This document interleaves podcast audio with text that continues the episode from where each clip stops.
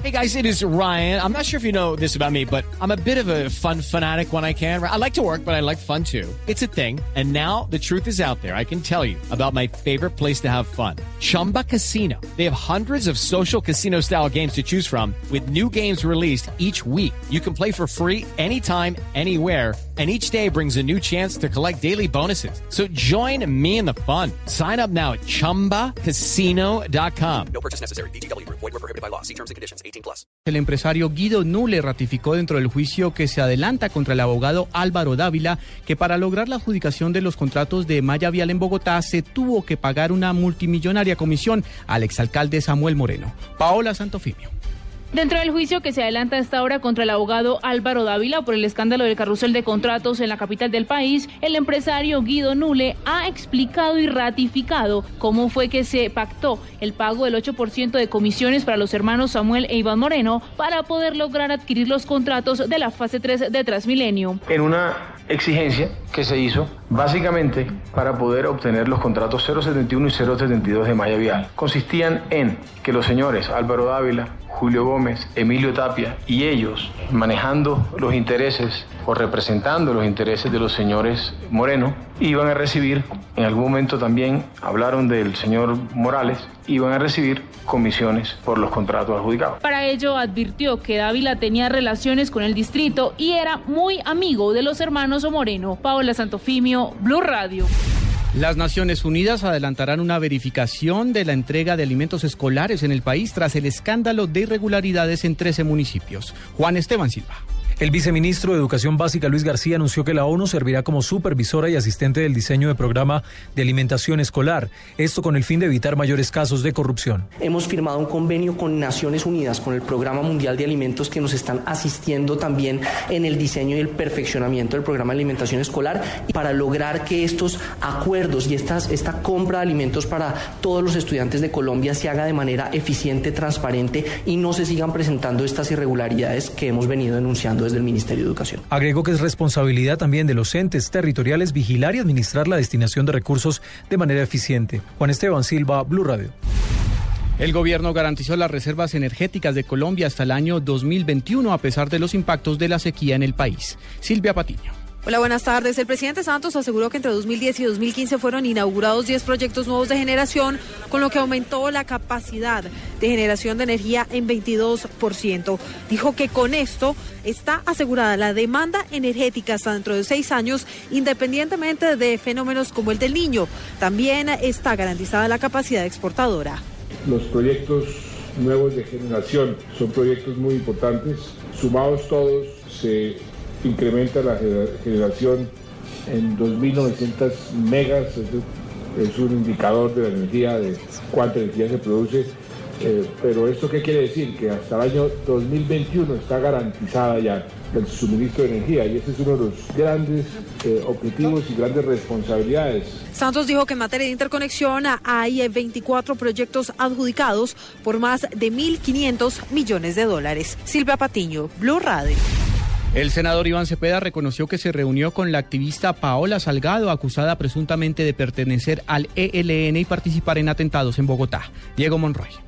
Luego de conocerse que la joven Paola Salgado, quien está siendo investigada por terrorismo, visitó el Congreso y al parecer se reunió con la representante Angélica Lozano y el senador Iván Cepeda, el congresista del Polo Democrático, dijo que sí se reunió con la activista de derechos humanos y que incluso la visitó en el centro carcelario en donde permanece retenida. Yo fui hace unos tres o cuatro días a la cárcel La Picota, me reuní con ella y también con las otras dos compañeras de ella que están en la cárcel, Buen Pastor, y también fui ese mismo día a visitar a los 11 muchachos que están en la cárcel La Picota. El objeto de esas visitas era verificar las condiciones en las cuales ellos están recluidos en esas cárceles. Es más, mañana voy a ir a visitar al profesor Miguel Ángel Beltrán. Yo sobre ese tipo de cosas no tengo nada que ocultar. Paola Salgado está siendo investigada por la Fiscalía por los hechos ocurridos el 20 de mayo en la Universidad Nacional, en donde resultaron heridos varios integrantes del SMAT de la policía. Diego Fernando Monroy, Blue Radio.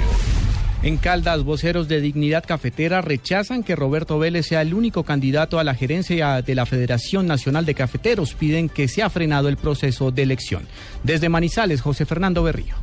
Óscar Gutiérrez, representante ante Dignidad Agropecuaria Nacional, dice que el proceso electoral debe frenarse por completo, al considerar que desde un principio la terna elegida solo representa los intereses del gobierno nacional y del sector comercializador, como de quienes siempre han manejado la federación. Nosotros en ese sentido pensamos que el proceso realmente estuvo muy viciado y ese llamado de la doctora Adriana a votar por Roberto Pues es algo que no se justifica y yo creo que eso fue lo que hizo que finalmente renunciara también Luis Guillermo Vélez. Agregó que realmente no hubo un proceso democrático ni de unidad del gremio cafetero del país. En Caldas, José Fernando Berrío Becerra, Blue Radio. En información internacional fue desmantelada en Estados Unidos una banda de hackers que estaba dedicada a robar información privilegiada para invertir en la bolsa de valores. Miguel Garzón.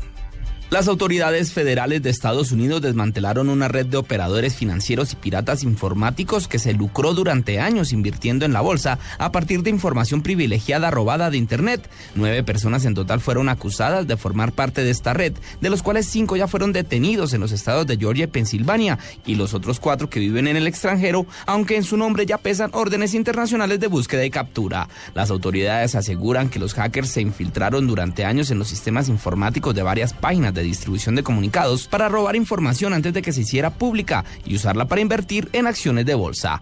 Los hackers pudieron robar más de 150 mil comunicados de prensa antes de que se hicieran públicos sobre esos resultados trimestrales y otras operaciones de decenas de empresas, entre las que se encuentran Home Depot, Ford, Delta Airlines, Netflix, Boeing, Hewlett Packard, DuPont y Viacom, según los investigadores. Miguel Garzón, Blue Radio. Ahora en Blue Radio, la información de Bogotá y la región. En, noticias del centro del país, funcionarios del distrito rodearon al alcalde de Bogotá tras la formulación de pliego de cargos de la Procuraduría General por la reglamentación del POT y aseguran que el plan de ordenamiento territorial opera en el marco de lo legal. Daniela Morales. El secretario de Planeación, Gerardo Ardila, aseguró que el procurador no está actuando bajo la ley. Dijo que sus principales argumentos es que efectivamente ellos decretaron el plan de ordenamiento territorial después de que el Consejo de Bogotá no tomó una decisión definitiva y no se dio la opción de pasar a un segundo debate para la discusión del POT. ¿Qué le puedo decir al procurador y a la sociedad en su conjunto? Que nosotros actuamos por favor dentro de la Constitución, naturalmente, y desde luego de acuerdo con la ley eh, vigente al momento en que tomamos las decisiones que tomamos. Y el punto de, de, diferenciación está en que en algunos miembros del Consejo, en algunos miembros del Consejo, está la idea de que ellos negaron el plan de ordenamiento territorial de manera regular. Nosotros pensamos que nunca nos respondieron a nuestra solicitud. Sin embargo, el secretario aseguró que con esta suspensión del plan de ordenamiento territorial y cambios de la norma se han visto afectadas las construcciones. Daniela Morales, Blue Radio. La Secretaría de Desarrollo Económico de Bogotá ofreció 1.400 vacantes en la capital del país. Sofía Bonet. Hola, buenas tardes. Pues con base en estrategias y convenios que permiten disipar la falta de empleo en la capital, se inicia otro ciclo de convocatoria laboral para las personas que cumplan con perfiles de los siguientes cargos. Operario de aseo, asesor comercial, auxiliar de restaurante, operario de producción, auxiliar de cocina, mesero, servicio al cliente, maestro de obra, residente, director de obra y electricista, entre otros. Se están ofreciendo más de 1.400 vacantes para personas interesadas en áreas de alimentos, servicios y construcción. De esta manera, Bogotá Humana busca descentralizar la oferta de diferentes empresas y lograr una mayor contratación y cobertura en el distrito. La convocatoria se realizará el día de hoy en el Centro de Empleo de la Plaza de los Artesanos hasta las 4 de la tarde. Sofía Bonet, Blue Radio. Ampliación de estas y otras informaciones en blueradio.com. Sigan con Blog Deportivo.